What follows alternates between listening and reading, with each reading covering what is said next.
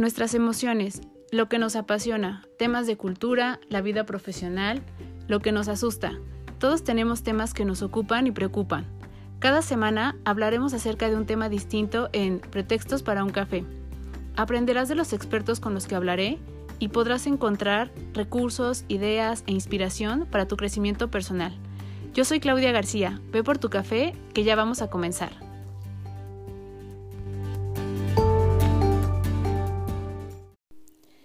Todos, bienvenidos a un episodio más de Pretextos para un café.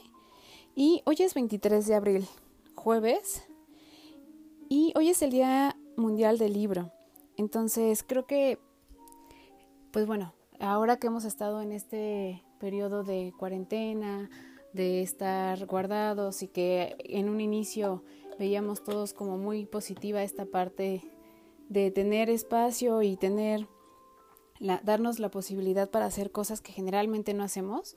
La mayoría teníamos en mente la parte de terminar los libros que a lo mejor no hemos leído o de pensar que justo estos libros iban a ser eh, una compañía muy buena para, para estos días de encierro.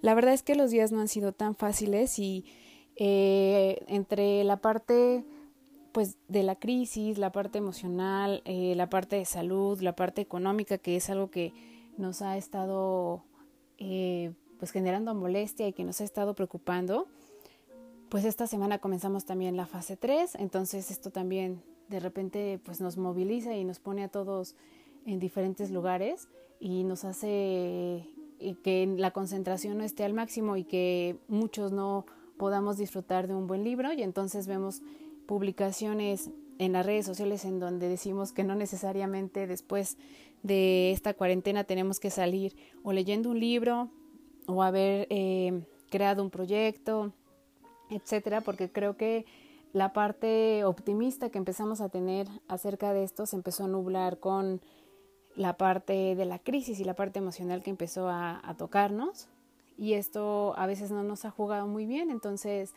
pues eh, yo por el respeto que le tengo a la parte de la lectura, sí creo que necesitamos que estar en, en un estado en el que tienes que estar perceptivo a lo que estás leyendo, atento a lo que estás leyendo. Además de que no todas las lecturas son iguales, no todas las lecturas son ligeras y no todas eh, las podemos leer mientras estamos eh, escuchando música o si es que del otro lado de la habitación hay ruido o alguien está trabajando y está en una llamada o hay niños pequeños jugando. La verdad es que es complicado cuando no, no, hay no son libros que son tan fáciles de asir y que al leerlos, pues bueno, sí tienes que tener otro tipo de concentración y que incluso tu mente pueda estar pensando en algún otro tema de preocupación y que no tengas la, la atención necesaria. Y como les decía yo, como buena amante de los libros, sí respeto mucho esos espacios, incluso cuando me siento cansada prefiero no leer, cuando he tenido un día muy pesado prefiero no llegar en la noche y, sentarme y leer porque no estoy poniéndole la atención que requiere y prefiero como tener sí los espacios en donde puedo hacerlos. Y también identifico como les decía cuáles libros pueden ser mucho más sencillos para eh, poder llevar eh, ya, ya ruido no o cuáles sí necesitas un espacio mucho más privado. Y en este día em, pues quise tomar algunas autoras mujeres que son mis favoritas hemos estado hablando de autores hombres cuando hemos hablado acerca de, temas diversos no y entonces hemos tocado eh, para hablar acerca de la resiliencia o para hablar acerca de la creatividad o para hablar acerca de temas como la creación, etcétera. Hemos hablado de diferentes autores y creo que poco hemos hablado de mujeres. Entonces me gustaría que en este Día Mundial del Libro pudiéramos hablar de algunas autoras. De elegí algunas que fueron autoras eh, predilectas en diferentes épocas de mi vida, incluso de mi formación, y, que sí fueron todas importantes para ella. La verdad es que todas fueron muy importantes en, mi formación, algunas más por el tema más eh, psicológico, algunas más filosófico, algunas más por el tema personal.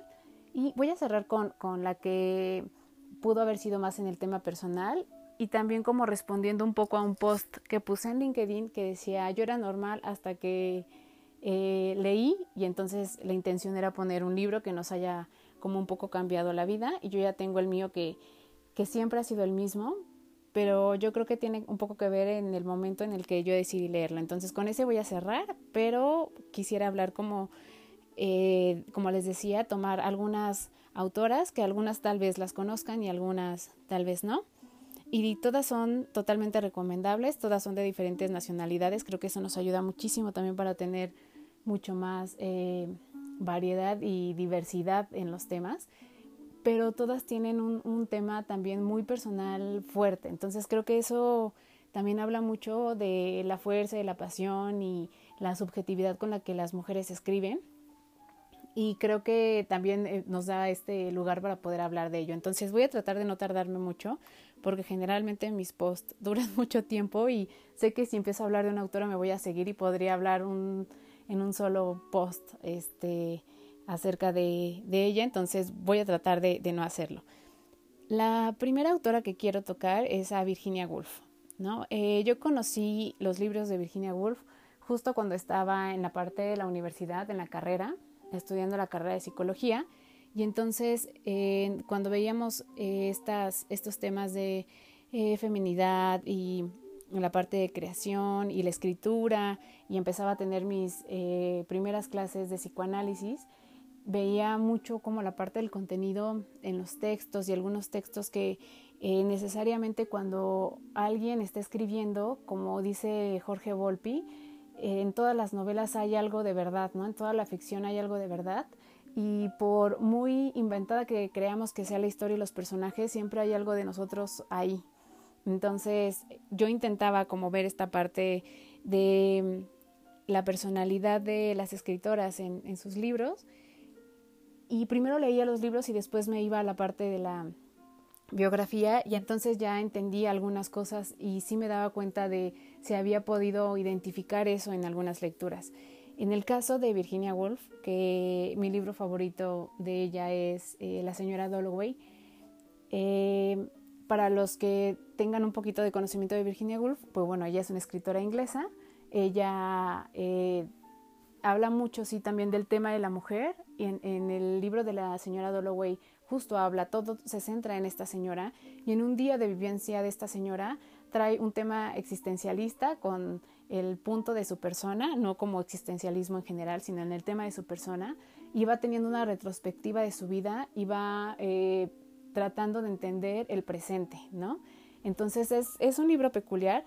Eh, yo, yo les invitaría a que los lean si no lo han leído y es rápido, no es un libro muy largo, pero si identificas esta parte de feminidad en la escritura y esta parte de, de cómo las mujeres de repente hay temas que, que, son como muy de nosotras y que no se comparten con nadie, que quedan en esta parte del pensamiento y que si lo pones en, en esta escritura o que si lo pone ella en esta escritura, y que te das cuenta que sí hay temas en los que a veces nosotras tenemos estas vivencias que son, como yo decía, muy, muy de nosotras y que te hacen reflexionar acerca de lo que tienes en este momento y de lo que viene en adelante, ¿no? Y entonces te preguntas acerca de las decisiones que has tomado, de las personas con las que estás, de la parte incluso del amor, ¿no? Que para la parte femenina siempre ha sido muy importante.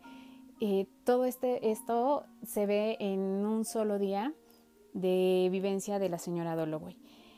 Y eh, Virginia Woolf, para entender un poquito como el contexto de, esta escritora, pues bueno, ella eh, tenía un tema con eh, problemas emocionales, tenía depresiones en las que caía muy profundo y en las que si bien su hermana, su esposo trataron de ayudarla, fue muy complicado, ¿no? Ella intentaba cambiar de, de, de aires, intentaba cambiar el estilo de vida que tenía para poder salir de esto y no podía. Entonces cuando estaba como en esta parte de, estar en el campo y aislarse de la parte de la ciudad, añoraba estar en la ciudad y quería estar dentro de los círculos de escritores y formar parte de esta dinámica, pero también esta parte de, la de su eh, depresión no la dejaba, ¿no? Y, y su esposo, Edward, que fue como la persona que más estuvo al pendiente de ella en este punto y que se interesó más también por publicar sus libros y ayudarla en este,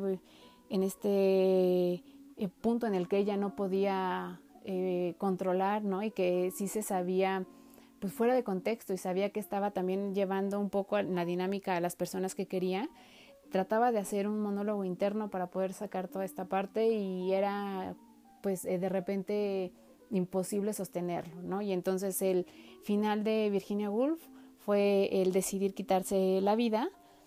Em, lo que hizo fue que también eso da para otro tema, que la manera en cómo las mujeres deciden quitarse la vida es muy distinta a cómo los hombres lo hacen y cómo lo hacen de una manera como muy marcada y muy simbólica. Lo que hace Virginia Woolf es, le escribe una carta a su esposo, eh, se la deja como manera de, despedida y eh, va quiero encontrar exactamente el lago donde, donde decide quitarse la vida, pero no lo encuentro ahorita, a ver si ahorita lo, puedo encontrar.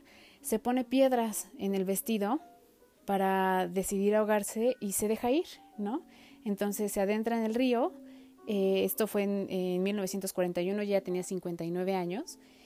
Y termina aquí la vida de Virginia Woolf. Yo siempre me pregunto cuando veo esto es cómo, cómo alguien puede no intentar sobrevivir a lo que está sintiendo al ahogarse, ¿no? Y ella misma dejar y terminar con, con esta parte.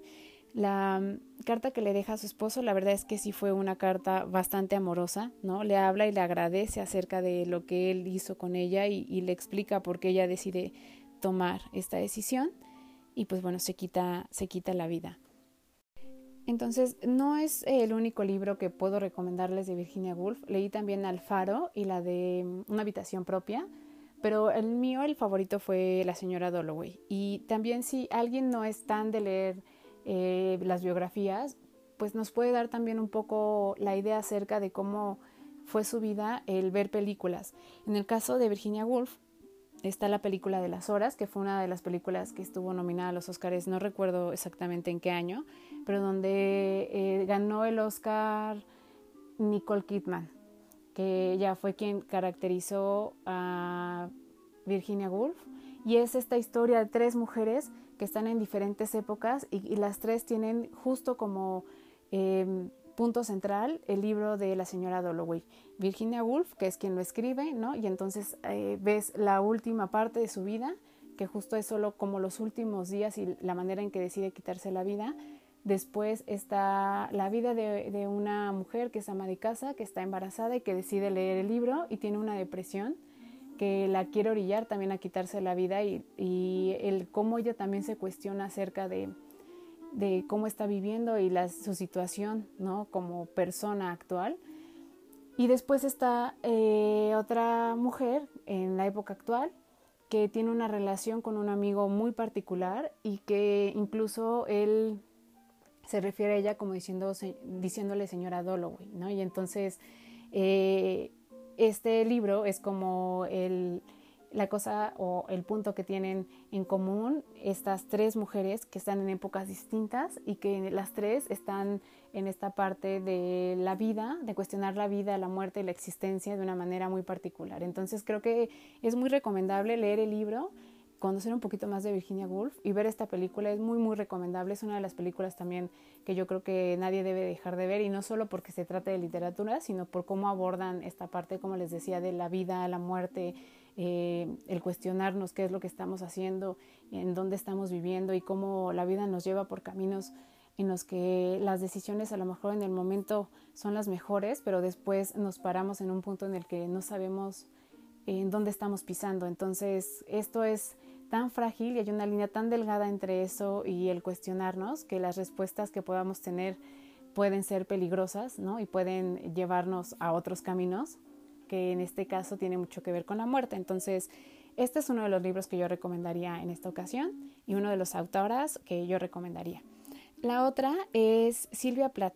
Para quienes no han leído a Silvia Plath, porque creo que no es una autora muy comercial y muy conocida. Silvia Plath es una escritora estadounidense, pero ella mucho tiempo eh, vivió en Inglaterra justo para la parte de decidir escribir. Ella también tenía problemas emocionales, ¿no? problemas de depresión y ella había tenido una vida desde chica eh, muy no tormentosa, pero sí había tenido momentos de su vida que la habían dejado muy marcada, ¿no? Una había sido la muerte de su papá y cómo ella había vivido esta muerte. Después ella decide ser escritora y se va y entonces conoce a este hombre que eh, un poco juega el papel de verdugo en, la vida de, de, Silvia Plath, que es Ted Hughes. Y entonces la mayoría conoce a él y esta es una de las razones por las que esta relación con Ted Hughes justo es eh, tormentosa, porque ella era una mujer muy apasionada, era una mujer muy entregada, era una mujer muy decidida y en su afán de, escribir y de dejarse llevar por esta pasión acerca de lo que ella le gustaba, pues encuentra un motivo en el que además de tener una relación que de verdad eh, ella creía que era genuina con, con Ted, también está un poco amarrada la parte de la creación, ¿no? Y de la creatividad. Entonces recordemos que pues antes las, las mujeres no tenían tanto espacio para o tanta cabida para la parte de la escritura como la tenían los hombres.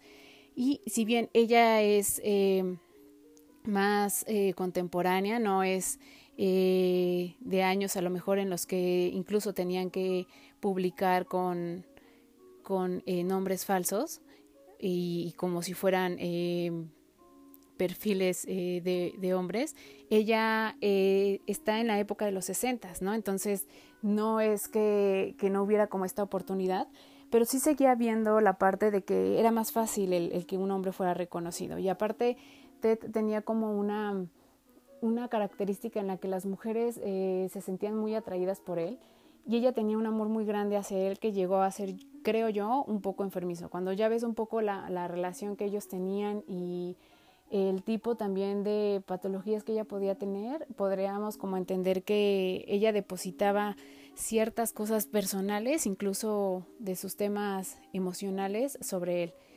Él ya lo conoce, comienza a escribir, se casan, eh, ella tiene, tienen a su primer hijo y entonces él comienza a ser maestro, ella también, ella ayuda a Ted a, hacer los, a transcribir sus libros y poder mandarlos a, las editoriales y de repente pues cae como en cuenta de que ella está haciendo todo por, por ayudar a su esposo a que lo publiquen y que él no está haciendo nada por ella, ¿no? Y entonces entre esta frustración y entre esta parte en la que ella empieza a notar ciertas infidelidades por parte de su esposo, pues bueno, eh, deciden eh, al principio tener como una breve separación pero en estas eh, separaciones había como muchos temas emocionales y conflictos que también lo hacían todo más complejo. Y e irónicamente los momentos de mayor creación de Silvia habían sido en, en estos momentos de tormento, ¿no? Y entonces se ve la dinámica también como con su mamá que es un poco compleja, con, con Silvia Plath también hay libros acerca de las cartas que ella dejó, de diarios, ¿no? El, el, libro que es más representativo de ella es eh, La campana de cristal, que es una novela y habla mucho de ella. Pero si nos podemos ir a la parte de la biografía, de verdad podemos entender mucho más acerca de los poemas que ella hace, de lo fuerte que puede ser esta parte de, la poesía, que si bien es muy distinta a la escritura en novela de Virginia Woolf, sigue habiendo esta parte femenina, pero con una carga mucho más fuerte. Ella tenía una, creo que una fuerza que incluso podría leerse en algún momento como masculina, pero sí seguía teniendo esta parte como de toque de, de mujer, ¿no? Y lo que creo que eh, caracteriza a todas estas mujeres de las que vamos a hablar es que hay mucha pasión en la parte de la escritura y hay una verdadera vocación en querer crear y en querer aportar. ¿no? Eh, Virginia Woolf quería ser alguien que también fuera conocida y reconocida en el círculo de escritores y Silvia Plath también. Entonces este era también como un juego un poco de poder que tenía con Ted. Cuando pasan más años, tienen otro hijo, Ted acepta que la ha estado engañando e incluso se queda con, con esta mujer con la que lo estaba engañando. Eh, se separan y es en la época en la que Silvia como que trata de, de un poco retomar esta parte de ser ella y entonces levantar la voz y comenzar a, a, escribir más y entonces hacerlo ya de una manera personal, de una manera individual y sabiendo que ya no está en esta parte en la que ella era como la contraparte de Ted y que incluso le ayudó mucho en su carrera, ¿no? Ella fue una parte muy importante de la carrera de Ted y eh, la depresión que ella sufría no la dejó avanzar y al igual que Virginia Woolf decide quitarse la vida. Aquí Silvia era mucho más joven, tenía 30 años y ella también le deja una carta a Ted y le, explica por qué decide quitarse la vida y le explica eh, por qué ya no puede continuar y también hace una, su muerte también es una manera muy simbólica de representar cómo decide eh, pues ya no continuar aquí, ¿no? Entonces primero lo que hace es, ella vivía sola con sus hijos y en la noche llama a la niñera, le pide que llegue muy temprano al otro día para que pueda ver a los niños, duerme a los niños, les hace de cenar y les deja en su cuarto una charola con su desayuno para, para el próximo día. Sella el cuarto, cierra el cuarto y lo sella a manera de que no pueda entrar ningún eh, pues aire o que no entre nada. Entra a la cocina, sella la cocina, abre la llave de gas y mete la cabeza al horno. Y entonces se muere de una intoxicación.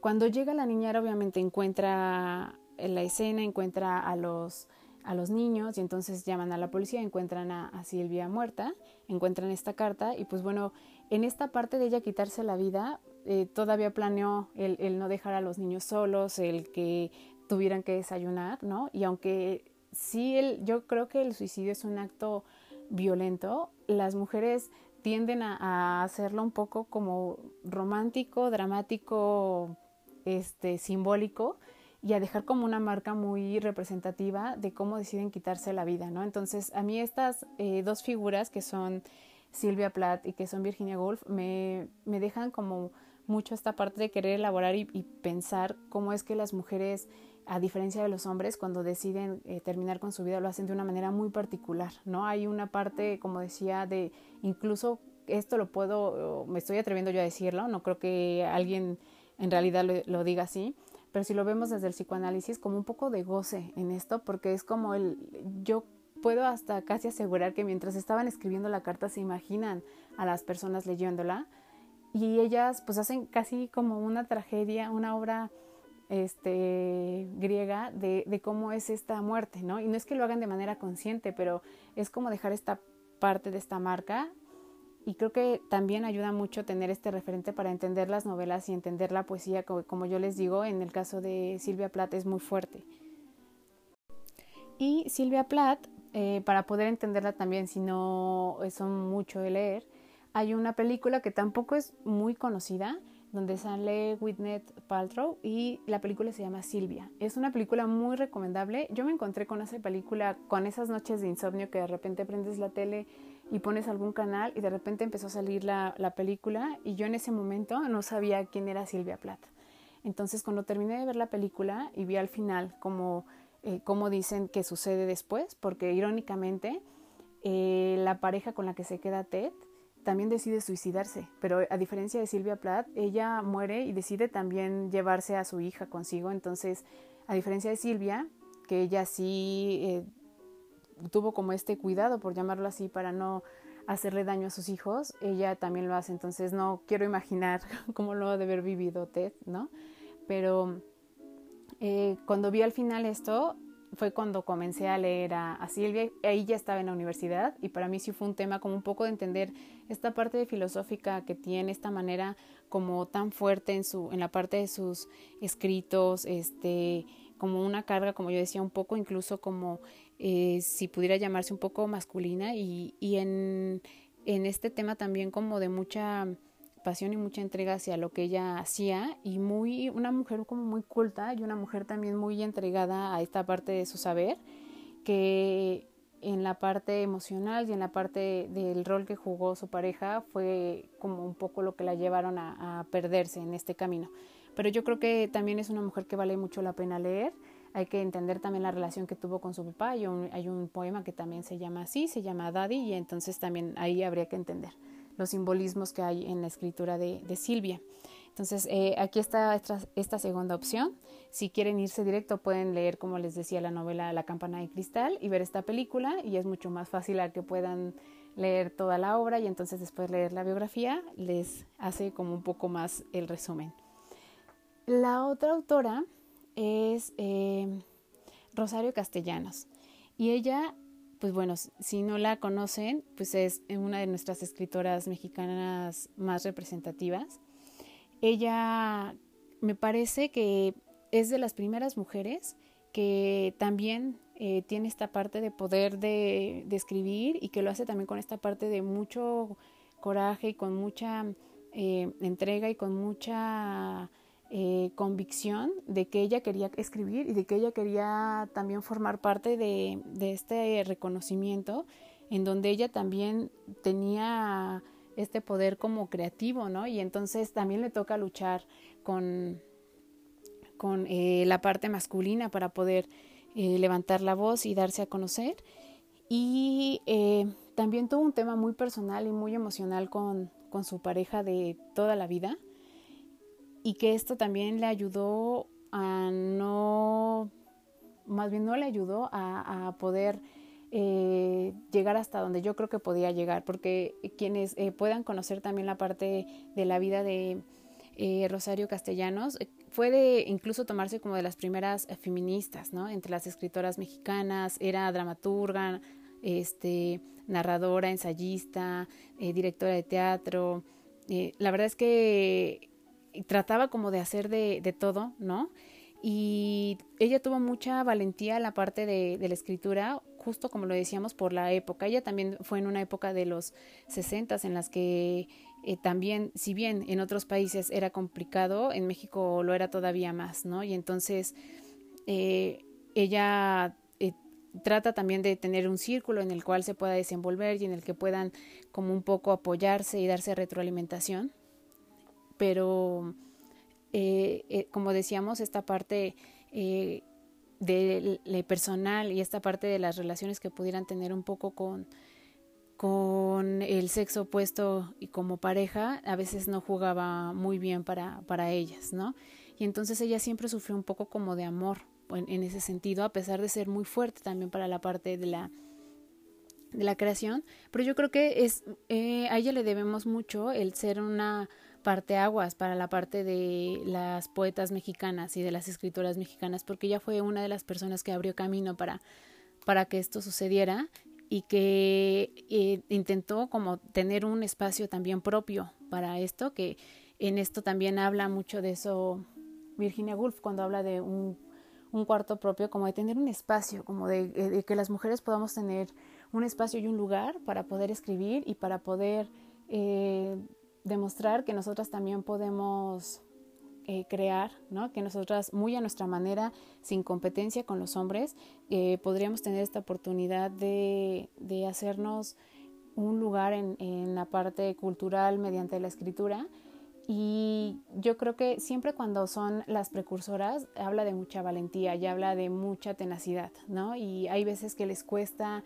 incluso la parte personal, y digo que les cuesta la parte personal porque en, esa época, y más cuando eres una precursora, de repente puedes ser castigada por ese, ese tipo como de atrevimientos o el ser diferente a las demás mujeres y, y demás, ¿no? Entonces, eh, eh, Rosario Castellanos, lo que sucede con ella es se electrocuta, o sea, irónicamente ella es mediante un accidente, pero también es mediante un accidente un poco extraño, ¿no? No es como algo que, que pueda ser muy común.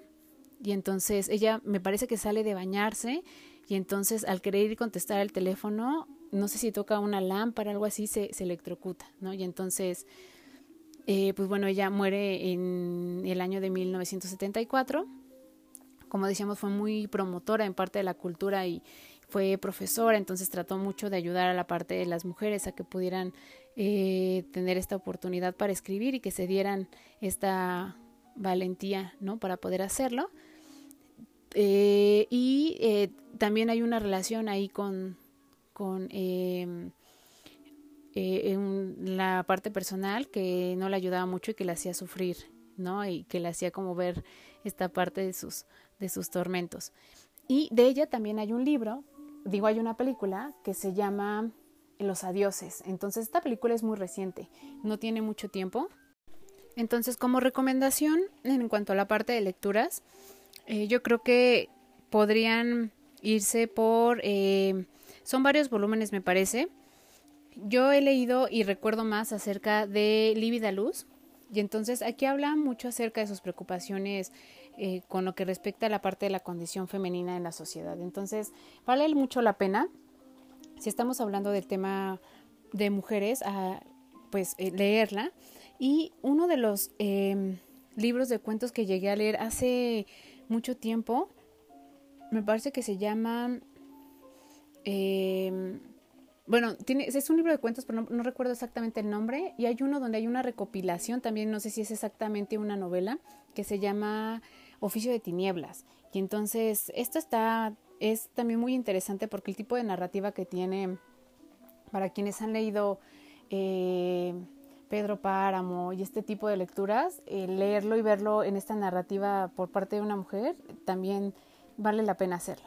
Y como les decía, en la parte de películas, para que no se chuten toda la biografía, pueden ver eh, la película de Los Adioses. Esta película me parece tiene más o menos como un año o dos años. Eh, no estuvo, no fue muy mencionada, sin embargo es una película que retrata muy bien eh, la, la, vida de Rosario Castellanos, de cómo fue esta parte creativa mientras ella estudiaba, la relación que, que tenía de manera personal, eh, y cómo pues eh, su muerte, ¿no? Y entonces eh, esta, esta película me parece que está en Prime Video, entonces si alguien la puede ver, porque no es como una película tan comercial a lo mejor como pudiera ser Las Horas para, para quienes este, conocemos a estas artistas y demás. En esta película sale Daniel Jiménez Cacho y sale una chica que es muy nueva también, este en la parte de la actuación y que en lo particular a mí me parece que es eh, de las actrices que va a ser como la diferencia también en el tipo de películas y de eh, em, ¿cómo se llama? Em, programas que, que logra eh, elegir, se llama Tessa Ia. Entonces ella también es, es muy buena y entonces eh, para mí, pues un buen referente siempre es Daniel Jiménez Cacho. Entonces, son muy buenos ellos dos en esta película. Entonces, si la pueden ver, les digo, creo que está en Prime. Pueden este, verla. Y de ahí nos vamos a ir a una escritora española que se llama Cristina Morato. Entonces, Cristina Morato, seguro quienes son mujeres les va a ser mucho más eh, sentido, les va a sonar mucho más familiar. Cristina Morato es periodista, es reportera, es escritora, ¿no? Ha sido, ha dirigido programas. Ella, como les digo, es española y ella se ha enfocado mucho en el tema de mujeres también. Pero de mujeres sin hacer una evaluación, sin hacer eh, una interpretación, es eh, estudiar esta parte de las mujeres, ver el contexto en cómo se desarrollaban y a lo mejor qué papel jugaban y entonces con base a esto ha hecho diferentes libros. A mí uno de los preferidos ha sido Reinas Malditas y entonces nos muestra diferentes mujeres que han estado en esta parte del poder y que mm, han tenido desenlaces malos, ¿no? Y entonces por eso le llama Reinas Malditas. Y te retrata la parte de su biografía. No hace, como les digo, ninguna evaluación, pero te deja ver ya que sea la fatalidad por parte personal, por parte incluso a lo mejor de, como sabemos y suele suceder en la parte del poder y de todo lo que tiene que ver con, con el pues, asumir esta posición en algún país, eh, cosas que se heredan y que tú no puedes elegir, ¿no? Y que entonces las tienes que vivir como tal como las vivían.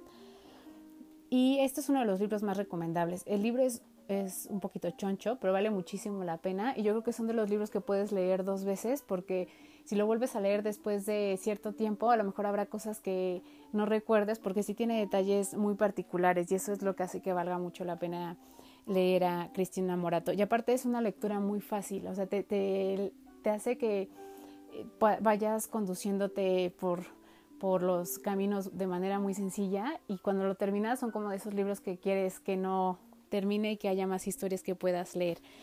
Y el otro de los libros que para mí es muy bueno es Divas Rebeldes, y entonces también habla acerca de, de estas mujeres protagonistas que, que, han sido divas como en la parte de cineastas, actrices, este, cantantes, y que pues bueno, ¿no? La, la parte de ser rebeldes les ha costado, bueno, personal caro, ¿no? O en decisiones de su vida bastante caro y que en algunos han sido temas profesionales o en algunos han sido temas personales. Entonces valen mucho la pena los dos. Para mí estos dos libros son de los mejores que tiene, pero tiene otros este, libros en los que también eh, habla acerca del tema de las mujeres. Tengo y compré hace más o menos como un año uno que se llama Divina Lola y entonces no lo he comenzado a leer y creo que sí sería uno de los libros que debería de tomar en estos días de cuarentena, pero de verdad, eres, si seas hombre o mujer, eh, deberías de leer a, a este Cristina Morato. Este libro de eh, Divina Lola habla acerca de María Callas, entonces la verdad es que es muy muy buena. Y eh, para cerrar, voy a, tocar, como yo decía, el libro que a mí me cambió la vida, ¿no? Y entonces que yo pienso y digo, yo era normal hasta que leía. La verdad es que yo no, yo no fui una niña que leyera mucho. Yo no recuerdo que de niña eh, fuera alguien que levantara la mano para que le compraran un libro o que se acercaba y quería leer algo. No, recuerdo que leía las cosas que pues estaban en el librero de mi casa y que en la escuela me dejaban leer, pero no buscaba como más allá. Este, recuerdo que mi primer libro pues, fue El Principito, que mi mamá fue el que me dio a leer. Y tampoco lo entendí muy bien cuando era niña y lo entendí al paso de los años, ¿no? Y para, como para la mayoría de nosotros, este, hay frases que son muy representativas acerca de ese libro y, yo creo que es de los libros más bonitos que existe. Pero cuando tuve la oportunidad de elegir un libro para que yo lo leyera de manera personal, recuerdo que iba en el CCH y recuerdo que en la biblioteca, que estaba junto a las canchas de básquetbol, porque yo iba en el CCH en Naucalpan, y este, y recuerdo que estaban los estantes como buscando qué leer de manera muy, eh, pues sí, personal, y ya llevaba las materias de filosofía y psicología, y ya, ya leía cosas que los maestros te dejaban, pero por alguna razón decidí que quería leer algo de fuera de mi elección, aunque no conociera el autor, y aunque no conociera el libro, ¿no? Y no tuviera como eh, un referente.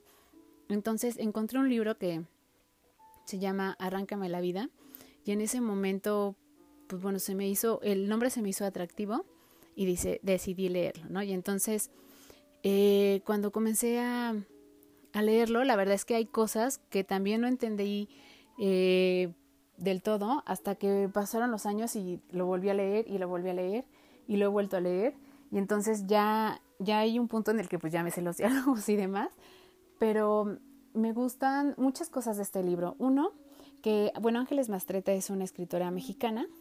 Ángeles Mastreta nació en Puebla y entonces ella retrata muy bien la parte del vivir en Puebla, ¿no? Y de cómo el ser mujer también en una cultura mexicana y en un lugar, eh, pues como llamarlo así como una provincia, pues es muy distinto y en una época en la que las mujeres pues tampoco tenían voz ni, ni voto, ¿no? Y entonces es, Arráncame la vida es la historia de una niña, porque está chica todavía que se llama Catalina, y que a diferencia a lo mejor de las niñas de su edad, pues ella tiene ya como un poco de esta parte eh, de mujer un poquito más despierta, ¿no? Y, todo le genera como curiosidad y tiene muchas ansias por vivir la vida y entonces el vivir la vida y el querer conocer más no la lleva a lo mejor a las mejores eh, circunstancias y toda su vida va en, en su relación con eh, el, ay, no, no puede ser que se me vaya, con Andrés Asensio, ¿no? Que es el eh, pues en ese momento me parece que es coronel, capitán, no sé, que, que se enamoran. Ella sí al principio se está enamorada de él y después pues se va dando cuenta de todo lo que eh, conlleva estar enamorada de un militar, ¿no? Y de un militar aparte que ya es adulto y que ya es una niña y entonces da un salto de ser una niña a ser una mujer y entonces a tener hijos y enfrentar esta parte de pues cómo lo eran los hombres antes y tenían diferentes mujeres y entonces ella eh, tiene que aceptar esta parte, aceptar que él es una persona que quiere tener poder y que está eh, luchando todo el tiempo por tener un lugar en la política y eh, ella es el apoyo más fuerte de, de Andrés y empieza a, tener una personalidad y empieza a crearse en ella un, una manera de ser mujer muy distinta a las otras mujeres, ¿no? Porque aprende a, a relacionarse como se relaciona su esposo, pero también aprende a qué cosas le gustan y qué cosas no. Aunque al principio no pudiera levantar mucho la mano, después comienza, ¿no? A, a levantar esta mano también y a decir que no le gusta y aprende también a qué cosas hacer como un poco por debajo del agua porque sabe que ir en contra de su esposo pues no le va a traer nada bueno. Y ya me voy a apurar porque ya nos estamos acabando el tiempo, pero esto es uno de mis libros favoritos porque trae muchas frases que cuando Ángeles Mastreta decide que, que y se acepta que su novela la hagan película, eh, yo recuerdo que en una entrevista dice, eh, cuando vi a las personas que iban a ser los personajes de, pues, de mi novela, al principio se resiste un poco, ¿no? Y entonces dicen, no, o sea, Catalina es una persona que tiene una fuerza y Catalina es una persona que a la vez de que sí tiene esta parte maternal, también tiene esta parte de mujer que no se deja y que aprendió a no dejarse, que no es que haya nacido como así, ¿no? Y entonces que sí viene de una familia tradicionalista, pero que también aprende a romper reglas. Y entonces, eh, pues sí, yo, yo creo que cuando alguien escribe un libro y tienes bien definido tu personaje y la personalidad de tu personaje, no quieres que cualquier persona lo represente.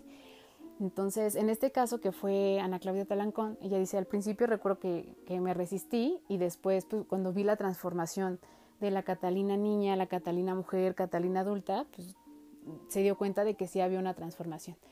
Y Andrés Asensio es em, también Daniel Jiménez Cacho y entonces también creo que hace un papel muy bueno ahí porque de verdad sí cae muy gordo y tiene frases muy machistas que ella dice que recuerda que cuando fue la, el estreno de la película y Andrés Asensio decía estas frases porque si algo tiene también la película es que está muy apegada a la novela eh, la gente se reía, ¿no? Y entonces ella un poco decía, pero ¿por qué se ríen si yo retraté el machismo en este personaje? ¿Y por qué la gente se ríe? La verdad es que de primera instancia sí te puede causar como un poco de gracia porque estamos en otro en otra época lo que él llega a decir, pero si lo escuchas, sí, y más si lo piensas en, esa época, sí está un poco fuerte, ¿no? Entonces una de las frases que dice Andrés eh, y se los dice a Catalina es, este, eh, tan, tan inteligente que te ves y a veces te sale lo mujer, ¿no? Entonces ese tipo de cosas como de, o cuando ella hace algo bueno, también le dice cosas como tipo hasta pareces hombre, este, le dice poblana, entonces como cosas así, pero esto hace que ella agarre una fuerza muy particular y que ella, este, pues decida tener como el vivir esta otra parte de, de la vida que no conoce, que es el amor, ¿no? Que, que no lo conoció totalmente con Andrés cuando conoce a eh, Carlos Vives. Y no les voy, bueno, yo creo que ya la vieron todos. Y entonces sabemos que, que Andrés le mata a su Carlos, ¿no? Y entonces cuando, le, cuando sucede esto, que ya es el final, a mí es una de las partes que me genera mucho más impacto y más el, el cierre, ¿no? Cuando ella cuando se muere, eh, o le mata Andrés a, su Carlos, que ella sabe que él fue, ¿no? Pero él nunca se lo va a decir y ella pues al final lo acepta porque es como una verdad eh, escondida que no se declara ni que está compartida, ¿no? Esta parte de que ella tenía este amante y entonces ella no le llora y tiempo después, poco tiempo después se muere Andrés y cuando se muere Andrés pues todos esperan que ella llore, ¿no? Y entonces ella se vuelve a enfrentar en ese momento con primero con la gente, con todas las como ella le llamaba las viudas que tenía Andrés porque también tenía que arreglar hasta en ese momento pues también los temas de su esposo, ¿no? Y este y siente esta presión por, por querer llorarle, porque la gente está como un poco sobre ella, y entonces ella dice, pues no, no puede llorar, ¿no? Y lo que hice fue acordarme pues de, de él, ¿no? De su, de la persona que fue el amor de su vida, que es Carlos Vives, y entonces cuando empieza a recordarlo y empieza a decir que sus manos y sus ojos y todo eso, empieza a llorar y la gente, pues ella dice, ¿no? Como una buena viuda, pues la gente me vio llorar, ¿no? Y entonces sintió lástima por mí. Y en la escena, que, que es en la película, que así se retrata así en, en el libro, eh, ella se aparta como de, de este momento donde están enterrando a Andrés, se va como a un rincón porque aparte Andrés lo entierran, ella ya ellos ya vivían en la ciudad y ella a él lo entierran ahí en Puebla en su pueblo y se aparta como un poco en el campo y cierra el libro diciendo cuántas cosas eh, ya no haría, pues porque ya no tenía esta obligación, cuántas cosas podría hacer y dice me sentí como entusiasmada con mi futuro, casi feliz. Entonces cuando termina el libro y dice casi feliz, dices, uff, ¿no? O sea, imagínate una vida en la que ella, pues no era, no era ella, no era lo que esperaba, era una niña que se metió en un matrimonio y en una vida que no sabía lo que iba a hacer. Y creo que el nombre lo dice todo, ¿no? Arráncame la vida. Y pues bueno, sabemos que esta es una canción de Agustín Lara. Entonces, este es uno de los libros que a mí me, me marcó más y sigue siendo mi libro favorito porque habla acerca de todos estos temas, ¿no? Y tiene que ver también otra vez con la vida, con el saberte mujer, con las cosas eh, que pueden estar en tu vida presentes o no, las cosas que quieres, la, la, la parte de personalidad y pasión que puedas tener, que que en lo personal creo que el personaje Catalina lo tiene y esto le trae un poco de problemas también a ella y que creo que estas autoras, como decíamos, pues no dejan de de hablar de ellas mismas cuando hacen una novela, ¿no? O cuando escriben algo. Entonces, mujeres hablando acerca de mujeres o escribiendo para mujeres es algo que a mí me parece muy bello y es por eso que en este día de Mundial del Libro, pues quería que fuera más acerca de temas que, y libros que yo he, conocido y que he leído, de autoras que he conocido y, y, el por qué pues me parece que es bueno recomendarlas. Y actualmente estoy leyendo un libro que es de Ángeles Mastreta que se llama Yo misma. Y entonces el libro lo que hace es justo mencionar el cómo la escritura y la felicidad van de la mano para ella, ¿no? Y entonces no es no es un ensayo ni nada de esto, ella retoma como eh, diálogos de algunos libros que, que ella ha escrito o como pensamientos que de repente llega a tener y, y este y están es como muy inspirador entonces también si alguien no tiene muchas ganas de poner atención a la lectura puede leer este libro porque son como breves eh, frases o páginas muy cortas para para leerlo y eh, es como la vida, la escritura, la lectura, ¿no? El pensamiento, no sé. Entonces me, me parece que, que, puede ser muy bueno.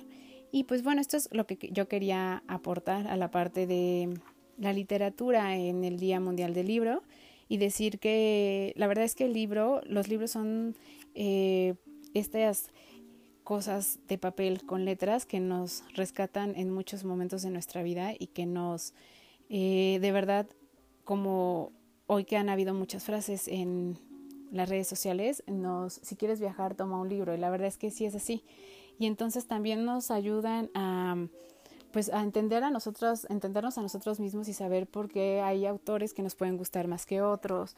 Este, las conversaciones que están a través de los libros son muy buenas, ¿no? Yo sigo siendo una persona que se resiste a los libros digitales, entonces me encanta olerlos y me encanta ir a las librerías y ojearlos y ver las recomendaciones y leer la sinopsis y la verdad es que es una de las cosas que más me gustan y yo creo que quien te regala un libro no falla, ¿no? Entonces, si alguien te conoce más bien, pues todavía más. Entonces, espero que les haya gustado, que les pueda servir como una recomendación y como un tema que quieran buscar y conocer en estos días que hay más espacio para hacerlo, que nos podamos despejar de estos temas que han estado sucediendo en el día a día y podamos fijarnos en, en la vida de otras personas que han creado, que han dejado y que han este, prevalecido en papel y que podemos encontrar ahí ideas, este, filosofía de vida, podemos encontrar muchas cosas, ¿no? Entonces espero que les haya gustado, espero que si ustedes tienen alguna recomendación me la hagan saber para poder leer y pues nos escuchamos en otro episodio hablando de cualquier otra cosa con un pretexto para platicar y tomar café. Entonces muchas gracias, feliz día del libro y un abrazo a la distancia. Linda tarde.